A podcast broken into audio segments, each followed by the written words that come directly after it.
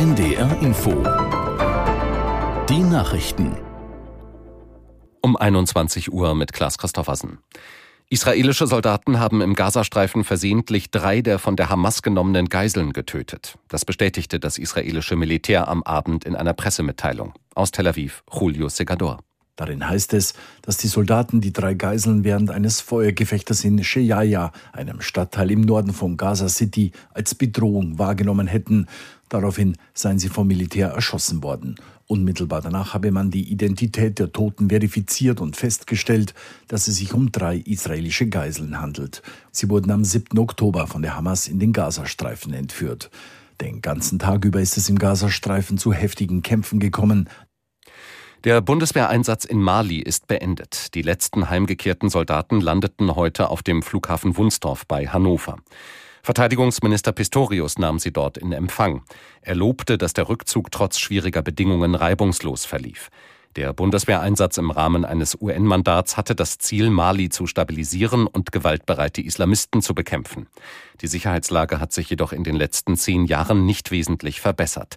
Die Militärregierung Malis setzt jetzt auf Hilfe aus Russland. Wegen der Raketenangriffe im Roten Meer lassen die Reedereien Hapag-Lloyd und Möller-Maersk ihre Schiffe in dem Gebiet pausieren. Sie sollen die Fahrt zunächst aussetzen. Drei Schiffe der Reedereien waren in den letzten Tagen beschossen worden, mutmaßlich von Houthi-Rebellen im Jemen. Diese haben in der Region auch andere Frachter angegriffen. Sie sympathisieren mit der palästinensischen Terrororganisation Hamas. Die Universität Bayreuth prüft einem Medienbericht zufolge, ob die Doktorarbeit von AfD-Chefin Weidel in Teilen ein Plagiat sein könnte. Wie die Süddeutsche Zeitung berichtet, hat eine Vorprüfung der Universität ergeben, dass die Dissertation näher untersucht werden solle. Zwei Plagiatesucher werfen demnach Weidel vor, bei übernommenen einzelnen Passagen die Quellen nicht oder nicht ausreichend gekennzeichnet zu haben. Weidel wies die Vorwürfe in einem Video auf der Plattform X zurück. Sie sprach von einer Kampagne gegen sie persönlich. In der zweiten Fußball-Bundesliga hat Hansa Rostock gegen den SC Paderborn 0 zu 3 verloren. Das Spiel war zwischendurch wegen Ausschreitungen auf den Rängen mehr als 25 Minuten lang unterbrochen worden. Im zweiten Spiel des Abends trennten sich Schalke 04 und Kräuter Fürth 2 zu 2. Das waren die Nachrichten. Das Wetter in Norddeutschland. In der Nacht dicht bewölkt, etwas Regen, oft auch länger trocken, Tiefstwerte 6 bis 3 Grad. Morgen neben trockenen Abschnitten hier und da etwas Regen, Höchstwerte 6 bis 10 Grad. An der See starke bis stürmische Böen. Und die weiteren Aussichten? Am Sonntag und am Montag ist es wolkig, hin und wieder fällt Regen, die Temperaturen liegen zwischen 7 und 10 Grad. Es ist 21.03 Uhr. NDR Info Streitkräfte und Strategien Herzlich willkommen zu Streitkräfte und Strategien, dem Podcast von NDR Info zum russischen Krieg gegen die Ukraine. Diesen Podcast gibt es unter anderem in der ARD Audiothek. Heute ist Freitag, der 15. Dezember und wir zeichnen die Folge um 14 Uhr auf.